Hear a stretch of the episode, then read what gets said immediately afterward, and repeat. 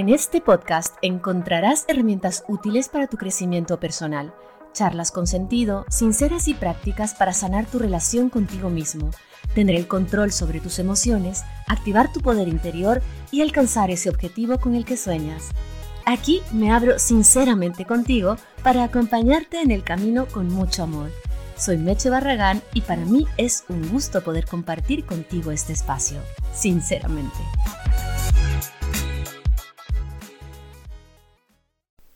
Hola, hola, ¿qué tal? Otra vez aquí juntitos, sinceramente, disfrutando de un jueves, ya casi casi fin de semana. Te cuento, hoy estoy haciendo una prueba nunca antes hecha por mí, que es, estoy grabando el podcast desde mi cama. Tengo una mesa de estas mesitas de desayuno, de estas mesas que, que, que tienen las patitas para desayunar en la cama. Y realmente yo uso la mesa para trabajar cuando estoy, digamos, trabajando informalmente, qué sé yo, eh, para tomarme mi café. Es como mi mesita auxiliar. Y hoy estaba con tanto dolor de espalda por las sesiones, porque creo que tengo una silla que no es la más adecuada para trabajar online. Entonces tengo un poco de dolor en la espalda baja y dije, me voy a acostar. Pero tengo que grabar el podcast. Entonces he montado el micrófono aquí en la mesita esta. Es que te juro que si es que si pudiera, ah, bueno, voy a subir una foto a Instagram, pero creo que cuando escuches este podcast la historia ya no va a estar subida. Pero está buenísimo porque me entra exactamente la computadora pequeña, o sea, la laptop, me entra la consolita y me entra el micrófono, pero perfecto, o sea, es como, como mandado a hacer para grabar el podcast desde la comodidad de mi cama. O sea que ya puedo tener dolor de espalda en paz. ¿Cómo estás? Buenos días, buenas tardes o buenas noches. Donde quiera que me estés escuchando, yo soy Meche Barragán, sinceramente contigo, desde mi cama y desde el barrio más ruidoso de toda Barcelona, porque ya lo definí así. El barrio de Gracia es el barrio más ruidoso de toda Barcelona. No te puedes imaginar la bulla que hay aquí alrededor, al menos de donde yo vivo. La gente que ya me sigue sabe muy bien que ladran los perros, que juegan al básquet, que se escuchan los niños, que se escuchan la gente, que me ponen música. Creo que ya me he acostumbrado a convivir. O creo que ya me he hecho amiga de, de mis demonios, porque yo soy una mujer que le encanta la tranquilidad, la paz, y esto para mí fue como la estocada, ¿no? Pero creo que me he hecho amiga, me he amigado y entonces estoy eh, pacientemente esperando que se dé el momento de moverme. Así que ya sabes, en este podcast se filtran sonidos varios y es parte del podcast. Nos amigamos todos con los sonidos de mi entorno, ¿les parece? Bien. El día de hoy voy a darles a ustedes, este podcast va a ser un poco más, más corto que, que, que los otros, que los, que los habituales, porque van a ser tips súper puntuales em, para superar el apego ansioso. Voy a hacer 10, quizás un poco más, pero es importante porque me lo han pedido muchísimo sobre el tema del apego ansioso. Este es el apego, digamos, que, que se lleva la bandera. Yo creo que no sé si sea coincidencia o qué, pero la gran mayoría de las personas que me escriben respecto de los apegos, por supuesto, es para que hable del apego ansioso. habiendo otros apegos también, pero creo que el ansioso mm, pues tiene como la delantera y supongo yo que será por, por, por la situación que vivimos, supongo que no sé, yo, yo siento que es el apego que, con el que más gente se identifica eh, de todos los apegos que hay. Que sepas tú que tengo varios episodios, tengo dos del apego ansioso, con este ya serían tres, que, que lo estoy haciendo porque me lo has pedido, me has pedido varias veces en, en el mismo, mira, ahí están los perros ya, en el mismo podcast, em, en el mismo canal, digamos, debajo del episodio de apego ansioso me pides que dé tips, tips, tips, entonces la palabra tips se repite mucho y esto es básicamente lo que voy a hacer ahora. En su momento lo haré también con el estilo de apego evitativo y, el resto de los estilos de apego, pero ahora nos vamos a centrar en el apego ansioso que es el, el ganador, por llamarlo así. ¿Les parece? Entonces, vamos a ver. el hecho de que te identifiques con un tipo de apego no significa que esto sea como, como tu cruz, ¿ok? Y que nunca más, o sea, ya tengo apego ansioso, me identifico con apego ansioso y, y así voy a morir.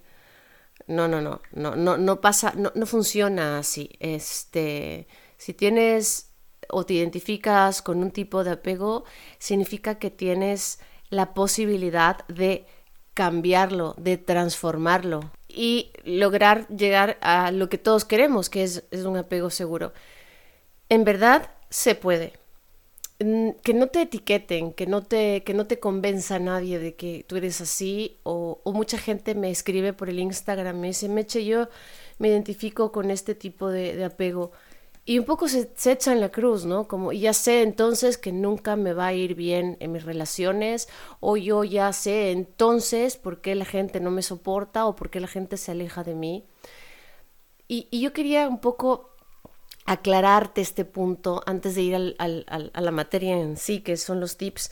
Y es que lo peor que nos puede pasar a los seres humanos es etiquetarnos o permitir que otros nos etiqueten, ¿ya?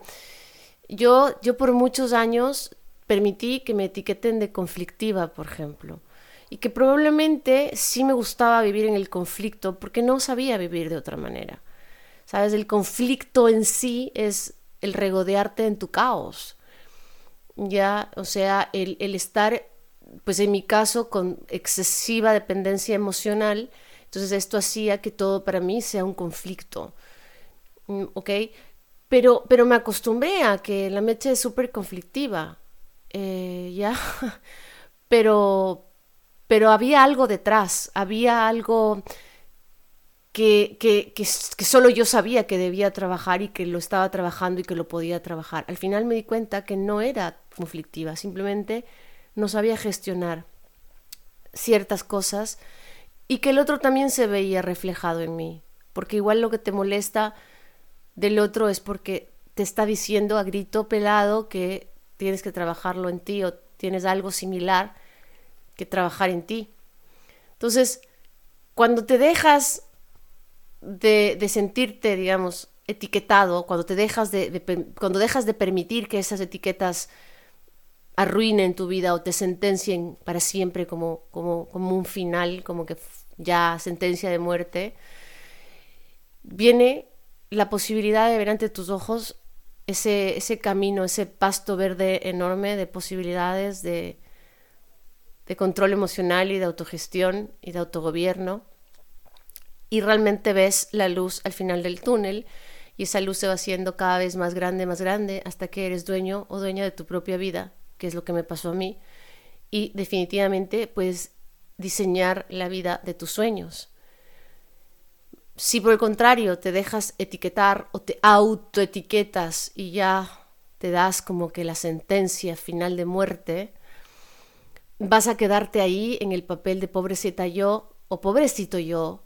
Me identifico con este tipo de apego porque mis padres tal o mis cuidadores cual y entonces así mm, voy a morir. Porque cuando yo en mis otros episodios y, y en mis sesiones digo, hey, el darse cuenta de dónde vienen las cosas es simplemente la puntita del iceberg, lo que se ve, pero abajo está todo el trabajo que hay que hacer y todas las ganas que hay que meterle.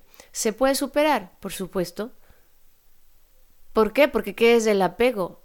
El apego es simplemente, es un simplemente, por decirlo, ¿no? Es un vínculo emocional y afectivo que todos desarrollamos en nuestros primeros años de vida y por supuesto, que establecemos con nuestra figura de cuidado o cuidador principal. Lo hemos dicho ya en los otros episodios, pero te lo recuerdo por si es la primera vez que me escuchas. Si es la primera vez que me escuchas, yo te voy a recomendar que escuches los otros episodios de apego ansioso. ¿Por qué? Porque así vas a tener una idea más clara de lo que vamos a hacer ahora en este nuevo, en este nuevo episodio. Entonces, el apego es esta, esta unión entre el niño, tú, yo, y nuestros cuidadores principales, nuestros padres o quienes sean nuestros cuidadores y que nos proporciona una sensación de tranquilidad y seguridad. Pero en caso, en caso de no desarrollarse esta, este vínculo, digamos, de forma positiva, puede afectarte en el futuro que de hecho te está afectando, por eso estás aquí escuchándome, y te puede crear inseguridad y miedos. ¿Ok? El apego está súper, súper relacionado con nuestra personalidad. También está relacionado con la forma como nos relacionamos con los demás y con nuestra capacidad, sin duda, para gestionar nuestras emociones. Entonces, claro, si tienes o te identificas con un apego eh, em, ansioso, eh, probablemente tu mayor miedo sea perder a la persona amada, que tener terror de que esa persona te abandone o solo con la idea de pensar que esa persona está raro o rara porque a lo mejor está cansado o cansada de su trabajo en un día malo, lo que sea. Entonces ya que hice yo, porque es mi culpa, porque me va a dejar, porque entonces si está raro conmigo es porque probablemente piensa en terminar conmigo em, y empiezas a ir en un bucle sin fin de, pensamientos terroríficos y angustiantes, ¿no? Entonces, la persona que se identifica con un tipo de apego ansioso, como ya le hemos dicho en otras ocasiones, tiene un, un miedo a ser dejado, a ser abandonado, a que la relación se acabe, se termine, a que esa persona ya no te quiera como te quería antes o que directamente ya no te quiera, ¿qué puede pasar? Porque no estamos obligados a amar a alguien forever and ever, ¿no? Entonces, pero claro, lo que otra persona con, que se identifique con un apego seguro o quizás evitativo, em, no tendría ese, ese terror, o sea, obviamente a ningún ser humano nos gusta o nos hace muy felices que nos dejen, ¿ya? Pero podemos lidiar con la terminación o la ruptura de una relación de una forma distinta a los seres humanos, las personas que se identifican con el apego ansioso.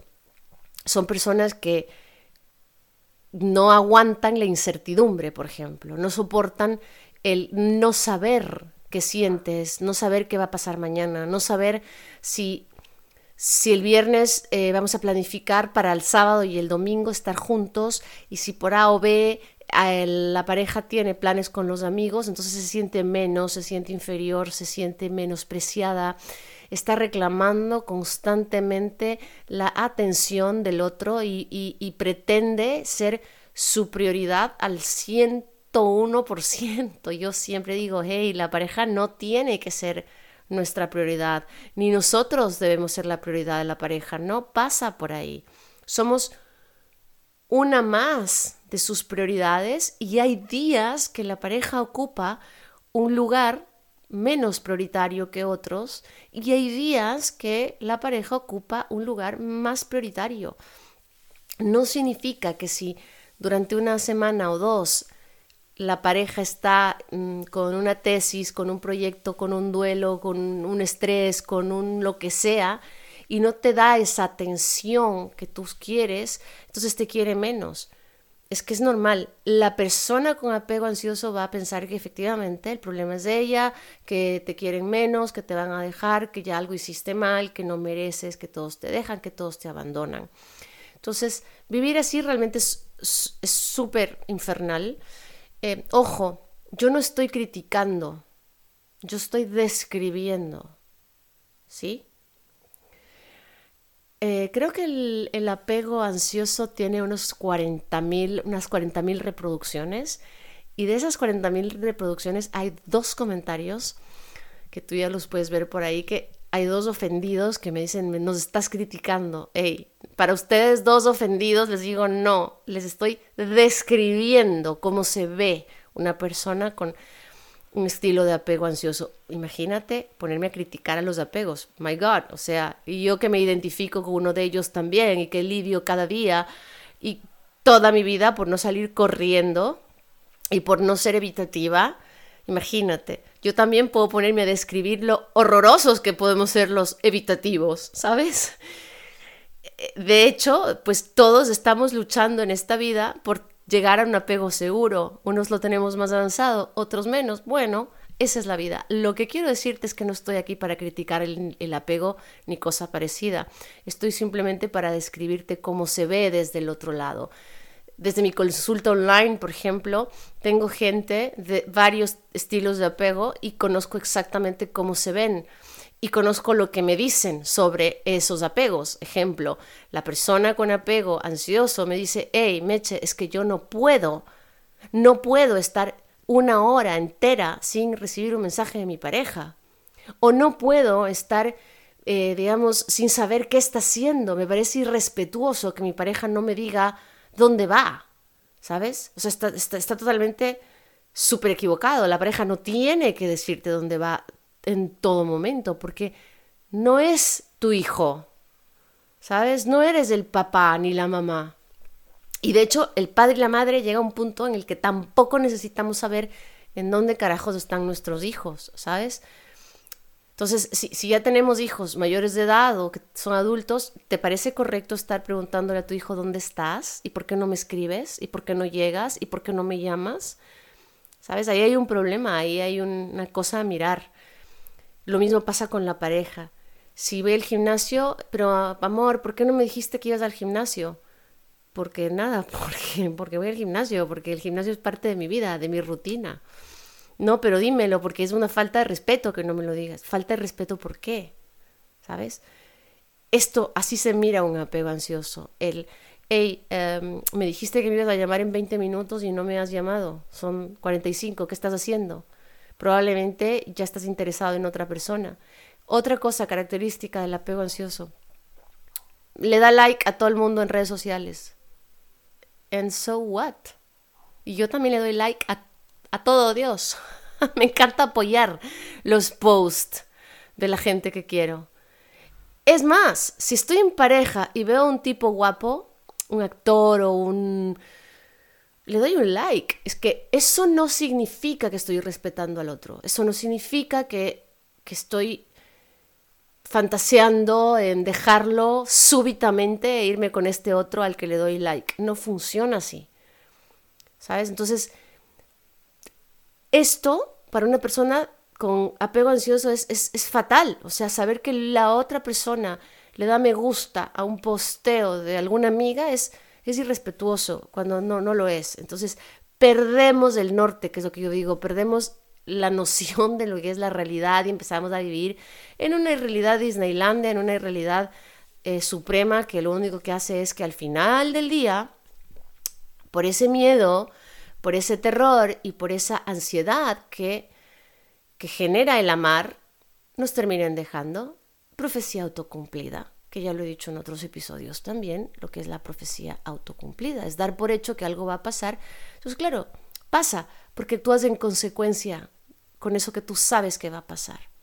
¿Bien? El amor y la ansiedad es la peor combinación que existe, ¿sabes? La peor. O sea, ni el agua y el aceite y el limón con café, todas esas combinaciones son infantiles al lado de la combinación del amor con ansiedad.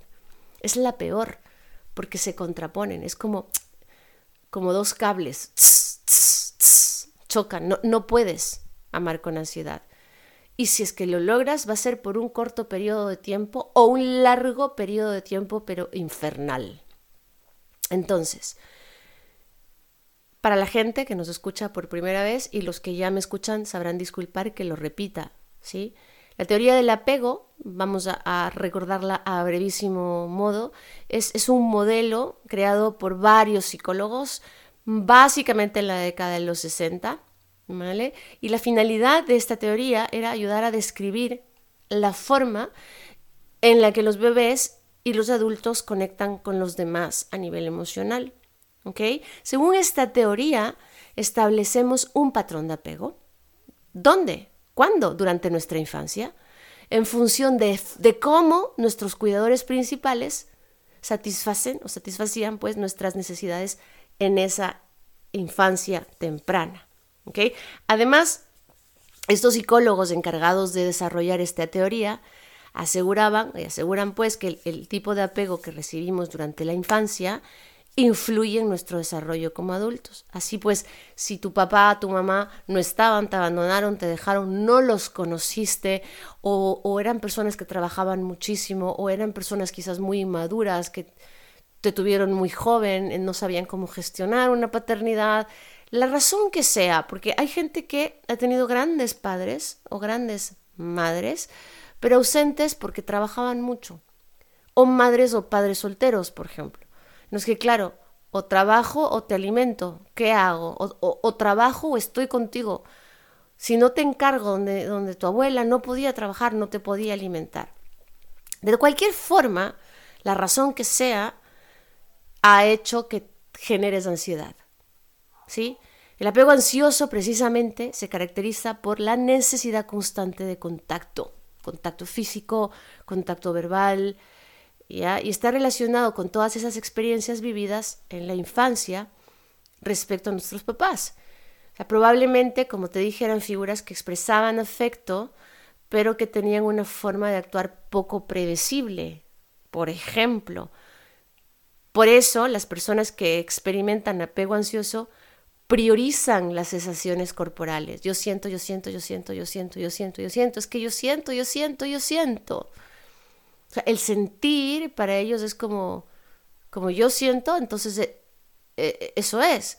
Realmente se olvidan de que también quizás hay que pensar o hay que analizar o hay que desglosar, hay que desmenuzar y hay que relativizar. Relativizar. Siento, siento, siento, siento, siento, siento. Para la otra persona es como, hey, pero, pero sientes todo, sientes sientes too much y esa cantidad de sentimientos me abruma, no puedo con ella. Porque claro, las personas somos un todo, no somos puro sentimiento. No somos sentir, sentir, sentir, sentir, sentir, sentir, sentir. Entonces el otro que está del otro lado va a salir corriendo porque se va a sentir ahogado, se va a sentir preso, se va a sentir enjaulado, se va a sentir... va a tener demasiada responsabilidad porque no estamos hechos para vivir dos vidas, estamos hechos para vivir una sola vida. Entonces la persona con un apego ansioso pretende que el otro también viva su vida. Entonces, claro, no estamos diseñados para vivir dos vidas en una. Nos vamos a ir, nos vamos a decantar por una vida que al final va a ser la nuestra. Y, le vamos a decir al otro, ya quédate tú con tu pedo porque yo no puedo ser el responsable de tu estado de ánimo, ser el responsable de tu felicidad. No puedo andar pensando qué decirte para que no te ofendas. No puedo andar pensando si o sea, si te miento y te digo que voy a quedarme trabajando para que tú no te resientas de que yo salgo con mis amistades, yo soy un mentiroso o una mentirosa. Si te digo la verdad, también soy un irrespetuoso o una irrespetuosa porque yo debería estar contigo en vez de salir con mis amigos. Porque la pobre mujer o el pobre hombre se pone celoso porque siente, siente, siente, siente, siente, siente. Entonces, el otro se aburre y se va, tal cual. Entonces, las personas con, apego ansioso normalmente alternan, como un día están cabreadas, otro día están sumisas, otro día se muestran ambivalentes, otro día, otro día amanecen con un apego seguro del puta madre. Pero al día siguiente son las más ansiosas que hay. Entonces, uno mismo, uno mismo, el que sufre de apego ansioso, dice, Dios mío, ¿qué me está pasando? Soy una mala persona. Luego se identifican con este estilo de apego y se calman y dicen, hey, ahora entiendo lo que me está pasando. Ahora entiendo. Ahora entiendo por qué doy prioridad a las emociones. Claro, las emociones te sirven de guía, porque así aprendiste en tu infancia, en tu, en tu primera infancia. Entonces, el, el dar prioridad a las emociones es una característica de las personas con estilo de apego ansioso. También sus relaciones están marcadas por una gran necesidad de aprobación. O sea, si tú sientes que tu pareja no te aprueba, ya se te baja la autoestima, ya te sientes menos, te sientes inseguro, insegura.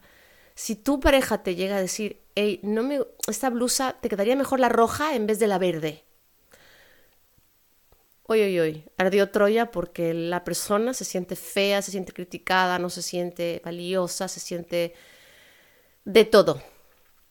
Cuando normalmente una persona con un estilo de apego seguro dice, ah, me queda mejor la roja. Bueno, pero a mí me gusta la verde, pues me voy con la verde. O, ah, bueno, sí, pensándolo bien, me queda mejor la roja, pues sí, tienes razón, me voy con la roja. O sea, no hacen big deal del, del asunto. Como no, se, no, no, no interfiere esa opinión en su seguridad personal. Bien. También, como lo he dicho otras veces, temen al abandono, pero de mala manera. O sea, es lo peor. O sea, es como la sentencia de, de enfermedad terminal. El abandono es igual a muerte, ya sea de su pareja, de amigos, familia.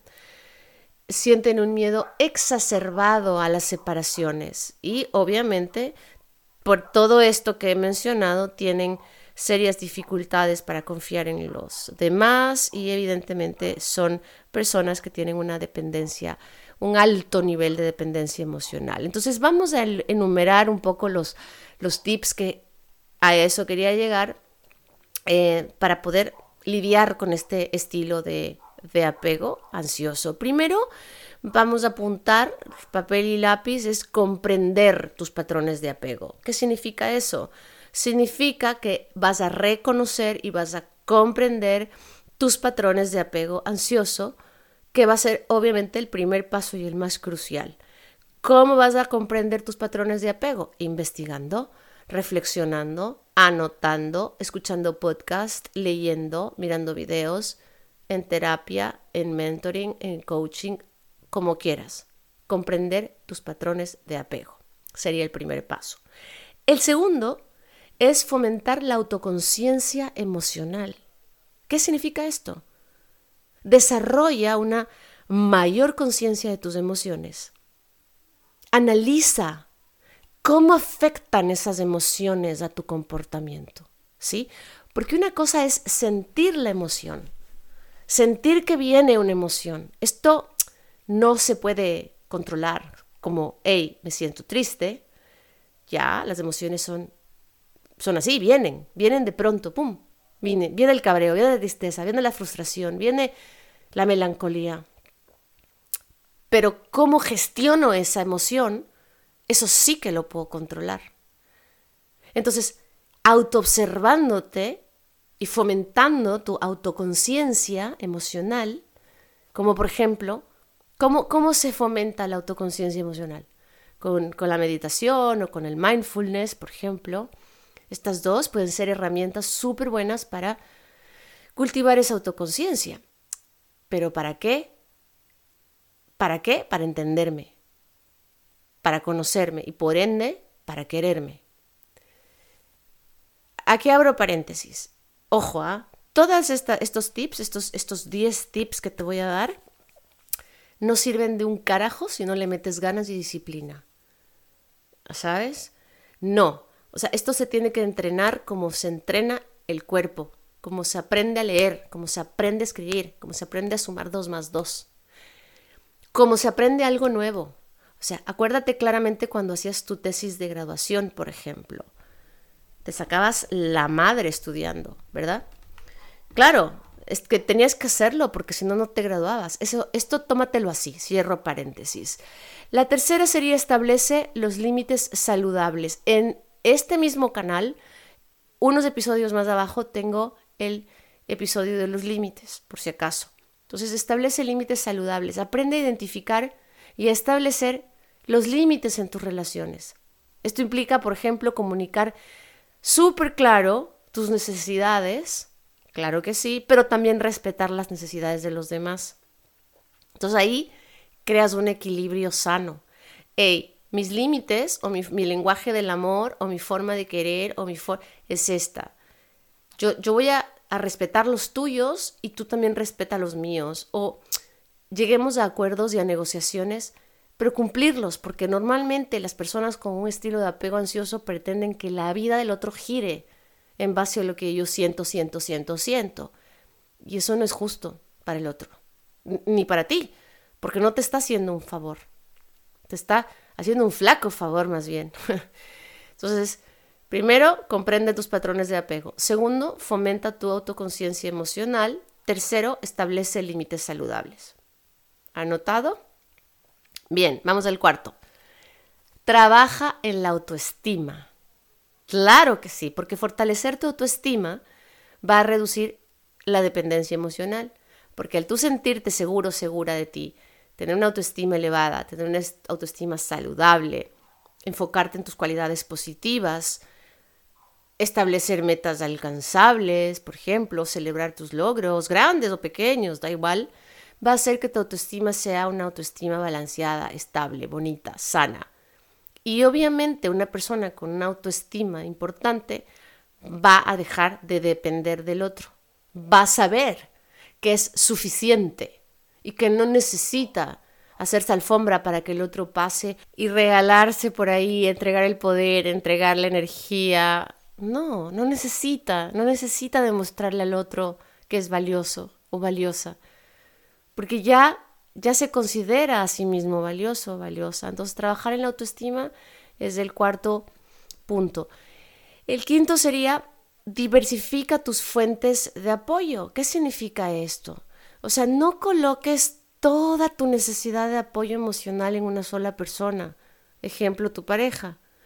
Diversifica, cultiva amistades, haz cursos, relacionate con tus familiares o haz actividades que te den satisfacción, métete en grupos de deportes, en grupos de arte, en grupos de cocina, vuelve a llamar esas amistades que tenías abandonadas, como vuelve a la vida social, diversifica tu red de apoyo. La red de apoyo es importantísima porque el, tener una red de apoyo no significa que, tengas 10 personas que te estén acariciando la espalda diciendo, ay, pobrecita Meche, qué dependiente es, ay, pobrecita Meche, pobrecita todos la dejan, nunca tiene pareja, siempre está yendo sola a todos los lugares. No, eso no es la red de apoyo, eso es la red de desapoyo, el que te celebra y el que te, ayuda a regodearte en esa, en esa miseria. No, eso no. La red de apoyo son aquellas personas que te apoyan de manera proactiva, productiva, positiva, que te ayudan, que te generan eh, conversaciones de alto valor, que te acompañan a entrenar, que te llevan a cenar rico, que te dan un detallito, que te, qué sé yo, hagamos um, postres, pasteles, cocinemos juntos.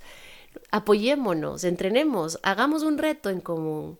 ¿Sabes? Tengamos un grupo de WhatsApp de cosas positivas. Démonos la mano. No nos sentemos a contar nuestras miserias. No, eso no es una red de apoyo. Entonces, el, diversificar tus fuentes de apoyo hace que no dependas únicamente de la actitud de tu pareja. ¿Ok? Sería la quinta, ¿no? La sexta sería practicar la tolerancia a la incertidumbre. Para mí es una de las más importantes. Y te voy a decir que yo personalmente tuve una intolerancia feroz a la incertidumbre. No podía soportar no saber qué iba a pasar el fin de semana o qué iba a pasar mañana. Necesitaba saberlo todo. Una necesidad extrema de autocontrol. Al final es eso. O sea, de, perdón, ¿qué autocontrol? ¿Qué estoy diciendo? Barbaridades. De control control, porque claro, es eso, ¿no? El, saber qué iba a pasar mañana a mí me daba esa seguridad, pero es una falsa seguridad. Primero porque mañana puede no llegar, mañana puede cambiar. ¿Viste lo que pasó en la pandemia? Que nos encerraron y, y, nos jodimos todos. O sea, ya todos los planes de vacaciones, matrimonios, bodas, cumpleaños, viajes, todo se fue al carajo. Porque el mañana puede cambiar. Así de simple, yo, yo, yo recuerdo varias veces que me lesioné el día anterior a una, a una media maratón o que no pude asistir al cumpleaños de mi mejor amiga porque me dio fiebre. ¿Sabes? Entonces, el querer tenerlo todo controlado es una pérdida de tiempo, porque normalmente la vida es así, cambia, ¿no? Es como cuando sales con, con una camiseta eh, mangas cortas y, y, el cielo está azul, pero a los 20 o 30 minutos empieza a llover. Así es la vida, es parte de, parte de la vida. Entonces, si tú empiezas a hacerte amigo o amiga de la incertidumbre, incluso la incertidumbre puede volverse una aventura. O sea, en vez de volverse una tortura, la incertidumbre y aprender a lidiar con ella puede volverse una aventura. Porque ¿sabes por qué? Porque durante el proceso tienes un montón de posibilidades. Durante el proceso de la espera, digamos, Puedes cambiar de opinión, puedes tomar otra decisión, puedes poner en stand-by el rato que tú te haces amigo o amiga de la incertidumbre, en serio empiezas a diseñar tu propia vida y vas acostumbrándote a los cambios y te vas volviendo resiliente. Y eso te vuelve más fuerte, porque tú bien sabes que el que, el que sobrevive no es el más fuerte, sino el que mejor se adapta a los cambios.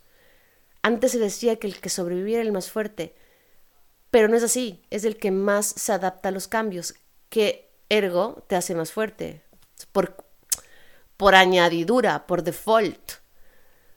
Pero ¿cómo te vuelves más fuerte? Adaptándote a los cambios, lidiando claramente con la incertidumbre. Aceptar esto, aceptar que la vida es incierta, puede, de hecho, va a reducir tu ansiedad asociada con el apego, claro que sí, porque por más control por más que tú le pongas una cámara filmadora, porque me ha pasado y he escuchado de estos casos en, sesiones, que hay personas que le han puesto mini cámaras a sus parejas en los autos, mini cámaras en las casas, estas mini cámaras, que el otro día me metí al Amazon a corroborar que existen y efectivamente existen. No llegué nunca hasta ahí con mi imaginación. Y eso que yo pienso que tenía una imaginación totalmente exacerbadamente mala. exacerbadamente eh, terrorífica, pero llegué a, a, lo de las cámaras ya, ya, ya, vamos, otro nivel. Son unas cámaras diminutas. Yo he visto casos en que el control es tal que la persona está mirando lo que hace su pareja. Esto ya es Mm, caso de estudio. pero, pero en verdad, no te flageles por eso. Si lo estás haciendo, busca ayuda. Porque eso no es vida para ti.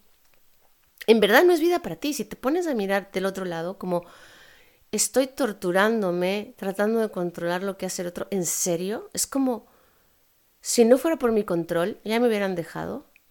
O sea, si, si, si, si yo tengo que atar a alguien a la pata de mi cama para que esa persona se quede a mi lado.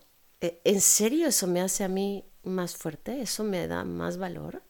¿No te parece que es total y absolutamente lo contrario?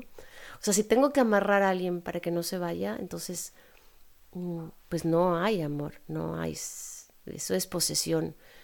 Entonces, em, imagínate, la incertidumbre es control y ese control exacerbado no te lleva a ninguna parte, te lleva a tener más ansiedad y más ansiedad. Entonces es un bucle del que no terminas nunca más, del que no sales más. Em, bueno, esto de las cámaras siempre terminó mal, porque cuando el otro se enteró, ya te imaginarás, o sea, no, no quiso volver a verla en pintura, pero en pintura, nunca, ni en sueños. No hubo ni siquiera una posibilidad de pedir una disculpa, nada, cero, bloqueada forever. Entonces, em, vamos a ser coherentes y vamos a practicar la tolerancia a la incertidumbre. Que no puedes, perfecto, no sabes cómo hacerlo, no es tu culpa. Para eso existe la terapia, para eso buscas ayuda y te apoyas en alguien que te acompañe. Siete, Desarrolla habilidades de comunicación efectiva. ¿Qué significa la comunicación efectiva? Es simplemente aprender a expresar tus necesidades y tus emociones de manera clara y asertiva. La comunicación abierta y clara y verdadera y honesta es clave para construir relaciones. Entonces, si tú le dices a la persona las cosas como son, clara, concisa, sin drama, sin llanto, sin victimización, te aseguro que la otra persona lo va a entender si se lo dices desde el pobrecita yo, es que no me amas, es que no me quieres, es que tú siempre, es que tú nunca, es que por ti soy infeliz, es que tú me haces sufrir, es que si tú no me dijeras esto yo fuera feliz, eso agobia, eso ahuyenta, eso aburre, eso harta. Eso no es atractivo. Las personas atractivas, y no hablo de atractivo físico precisamente, se comunican asertivamente.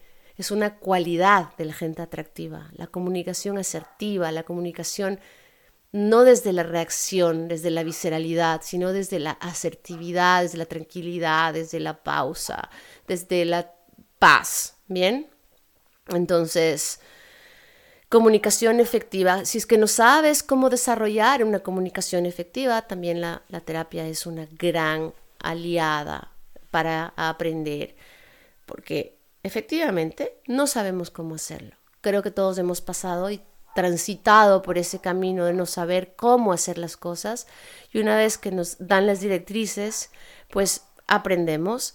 La ocho sería invertir en tu crecimiento personal, ¿ok? Dedicar tiempo y esfuerzo, tiempo y esfuerzo, anota esto claramente y varias veces, tiempo y esfuerzo a tu desarrollo personal, porque esto, esto de aquí eh, no es que está de moda la terapia, entonces voy a apuntarme a cuatro sesiones de terapia. No, e, es que en verdad la persona que está del otro lado te va a mandar a trabajar, te va a mandar tarea, que a lo mejor para ti esa tarea es una infantilería o, o tú lo vas a ver como algo simple o vas a pensar que esto no te va a servir de nada porque estás poniendo toda la fe en el terapeuta en el mentor, en el psicólogo, en el coach, lo que tú quieras y a donde tú quieras dirigirte, a la persona que tú quieras elegir.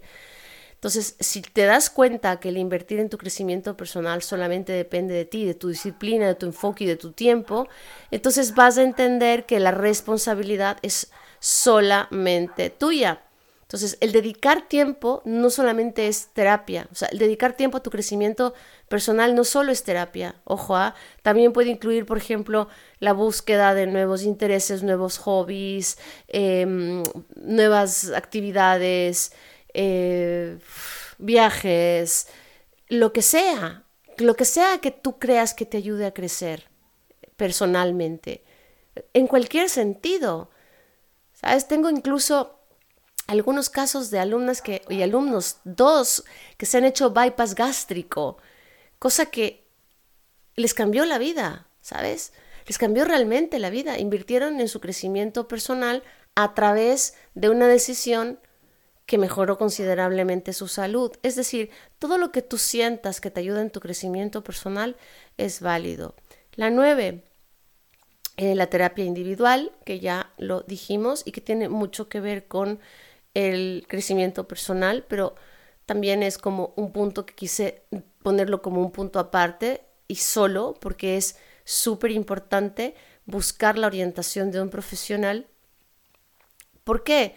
Porque cuando hablas de estos temas en un espacio seguro, puedes explorar, te puedes sincerar, puedes contarle al otro realmente desde otro lugar, con otro color, las cosas que quizás ni siquiera a tus amigos les cuentas. Entonces, este espacio confidencial y seguro hace que tú también veas las cosas de otra forma.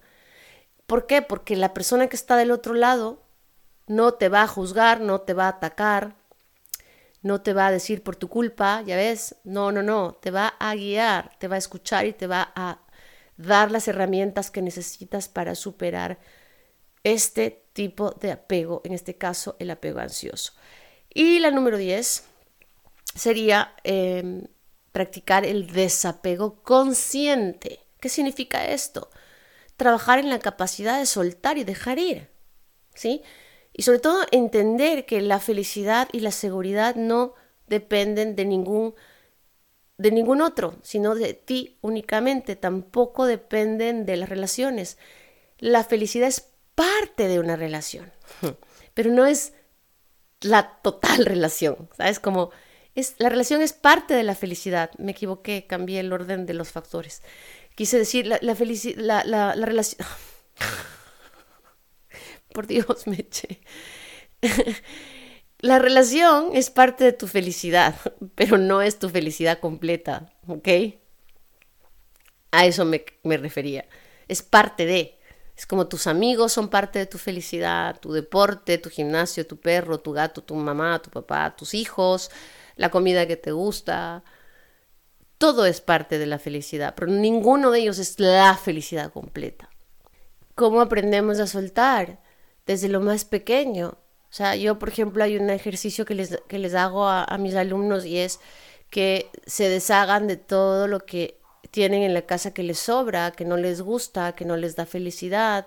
Abra, o sea, mira, abre tu, tu, closet ahora y te vas a dar cuenta cómo tienes tu vida realmente, ¿sabes? En serio, en serio te digo, por eso hay, hay la teoría de, mm, del, del, del, orden, lo practican mucho los japoneses, seguramente viste Marie Kondo en, en, en, en la televisión, o en el YouTube, ¿sabes? El, el, el, deshacerse de las cosas que no sirven, que no suman, de cosas viejas. ¿Quién en la cocina no tiene 10.000 tuppers sin tapa? A tirarlos, a donarlos. ¿Quién no tiene un pantalón que diga, no, pues es que yo también alguna vez quiero volver a pesar 50 libras, como, 50 kilos como en el colegio? Cuando pese 50 libras, kilos, perdón, me lo, me lo voy a volver a poner. No, no, tíralo, no, no va a pasar en verdad, y si pasa, te comprarás uno nuevo. Eh, no, es que este recuerdo del bautizo de fulanito de tal que tiene 40 años junto a mí, no, tíralo, dónalo. En verdad, el donar a las, a las personas que lo necesitan te libera, te ayuda. ¿Sabes? Es como abrir la energía, abrir los canales para que la energía empiece a fluir.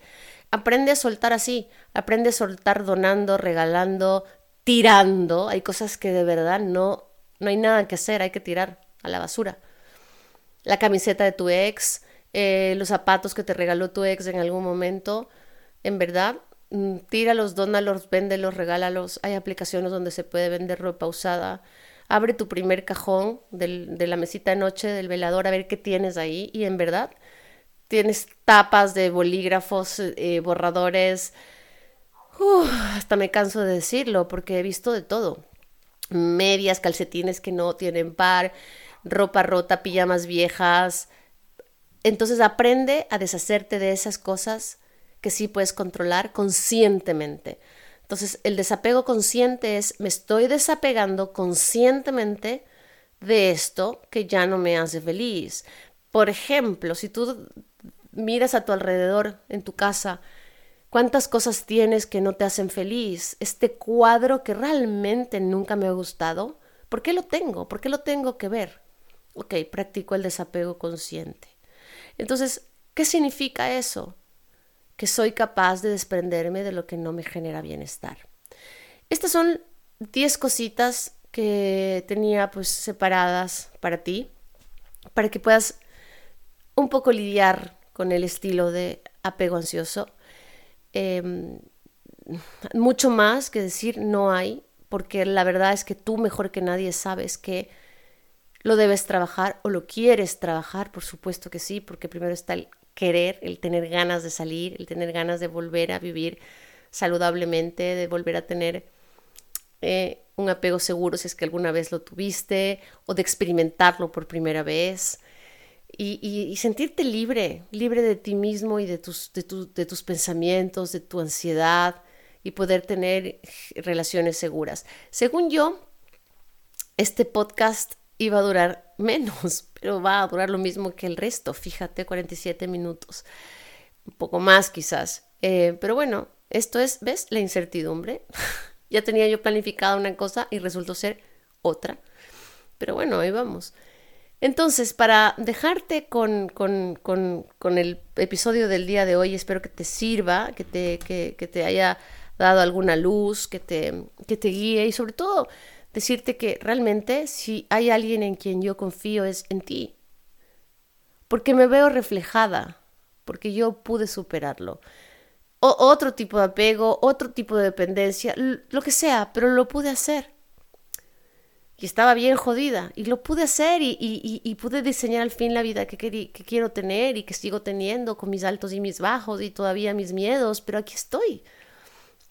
Feliz y quiero que tú estés feliz también. Y este, este canal está dedicado solo a ti y hablar sinceramente de lo que nos pasa y, y, compartirnos y podernos dar estos minutos juntos, juntas, de esperanza, porque la vida es eso, la vida está para vivirla, no tenemos toda la vida. Solo tenemos una vida, come o sea, de verdad, solo tenemos una vida. ¿Qué estás esperando para vivirla? Yo te quiero mucho y estoy segura de que vas a lograrlo. Estoy aquí para ayudarte. Busca ayuda, apóyate en quien tú quieras, pero confía en ti, así como yo confío en ti y como el resto también. En verdad, yo sé que vas a poder. salir de este tipo de apego, el apego ansioso. Yo soy Meche Barragán, gracias por haberme escuchado y haber llegado hasta aquí. Nos vemos la próxima semana. Si te gustó este episodio, compártelo para la persona que tú creas que le puede servir. Y cualquier cosa, si quieres alguna sesión individual conmigo, alguna sesión de mentoring y coaching, puedes escribirme a través de mi Instagram, arroba meche-barragán.